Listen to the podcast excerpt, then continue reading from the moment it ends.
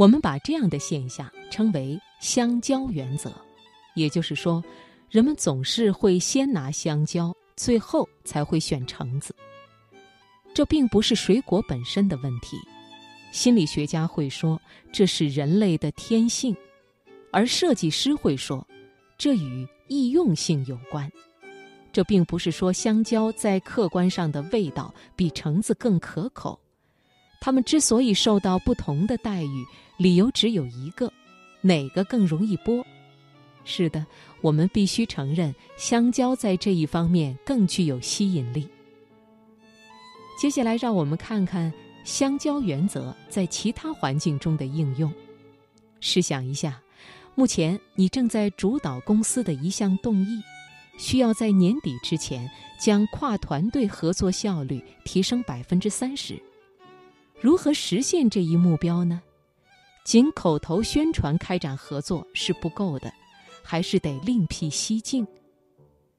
让我们通过另一种现象来看待这一问题，譬如摩擦。摩擦能够降低前进的速度，大多数火车会在轨道上涂抹油脂来减少摩擦。让我们想想，雇员在工作中是否会遇到类似的情况呢？哪些积极的行为会因为小障碍而受到打击？哪些坏习惯容易在公司蔓延？如何减少公司中存在的摩擦力，从而让积极的行为能够在公司中如鱼得水，而不是寸步难行？哈佛大学心理学家肖恩·安科认为。我们在行事时会选择在开始以后能够节省二十秒时间的行事方式，这与香蕉原则异曲同工。说一个香蕉原则的典型应用案例：一家公司有着热情好客的文化，但是和很多高增长型公司一样，新雇员没能得到老雇员的足够重视，人们很难认出哪些是新人，而且也难以记住。这些新人需要一些额外的关照，因此，公司人力团队决定为每位新雇员发放一个气球，上面写着“在公司的第一天”。这个气球漂浮在新人办公桌上方，默默地提醒着所有员工向新人介绍自己，并为其提供支持。我们合作过的一家咨询公司使用香蕉原则来促进跨团队合作。无缝互动之间存在着什么样的摩擦力呢？其实就是门和腿的问题。是的，走到某人的办公室，然后打开门并不费劲，但对于这家公司来说，连这点小事都是一件了不得的事情。为了克服这种摩擦力，公司为跨部门团队划分了中间地带。为此，大部分工作场所都设有封闭的会议室，但预定会议室需要时间和精力，而且其可用的时间难以满足不同部门的需求。因此，这家咨询公司设置了多个可供员工随意使用的无门空间，然后他们还更进一步预定了带有轮子的椅子和桌子，以便轻松地调整桌椅的方位。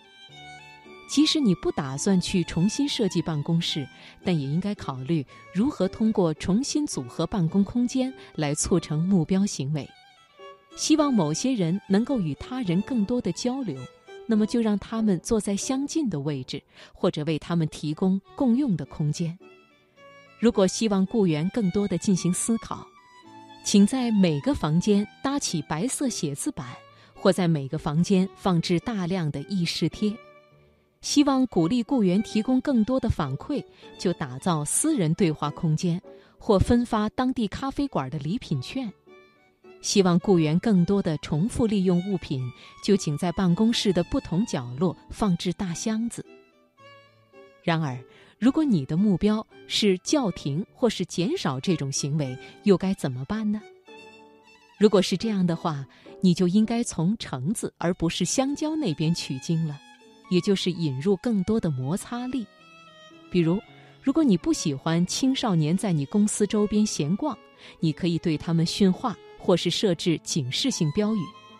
但是这些策略对于处于叛逆期的青少年来说，往往很难奏效。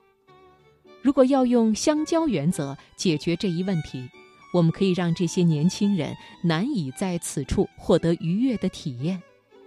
伦敦的两条地下通道便采取了这样的举措。这两条通道曾经饱受青少年游荡这一危险问题的困扰，于是人们在通道内安装了粉色灯光，立即吓走了在这里游荡的青少年。为什么会如此奏效呢？因为粉色灯光会凸显脸上的粉刺。相交原则在小范围内同样奏效。例如，一家网站建造公司希望在雇员培训期间减少一心二用的现象。他们深知，无手机政策并不适用于歧视科技如命的雇员，因此，人力团队在员工和其手机之间引入了摩擦。他们在每个会议室放置了一箱子小玩具，从风车到螺旋弹簧，以分散员工对于手机的注意力。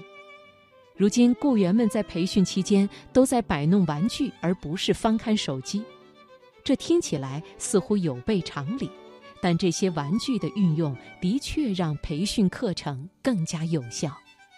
我们看到很多公司在敞开式工作环境中使用了头戴式耳机，这便是橙字原则的典型应用。其目的是为了阻止敲肩膀和快速问答，因为戴着耳机。会为闲聊带来些许不便。然而，与我们合作的一个团队发现，即便是耳塞式耳机，也难以完全阻止闲聊的发生。为了增强橙子效应，团队经理给每个人分发了一个红色大耳机，结果这种干扰便出现了大幅下降。为了进一步应对这种干扰工作的现象。一家玻璃零售商为雇员打造了一个图书馆空间，旨在创造安静的环境，包括坐落于书架后面的密室，充分保障了私密性。相交原则的力量源于其简单明了和潜移默化的特性，因此下一次当你尝试说服某人，甚至是你自己改变某种行为时，不妨思考一下如何改变摩擦力水平。我们应该通过各种方式，让积极的行为能够像香蕉那样大受欢迎，而消极的行为则会获得橙子的下场。另外，考虑到对水果的关爱，如果橙子还是没有人吃的话，就别再给员工买橙子了。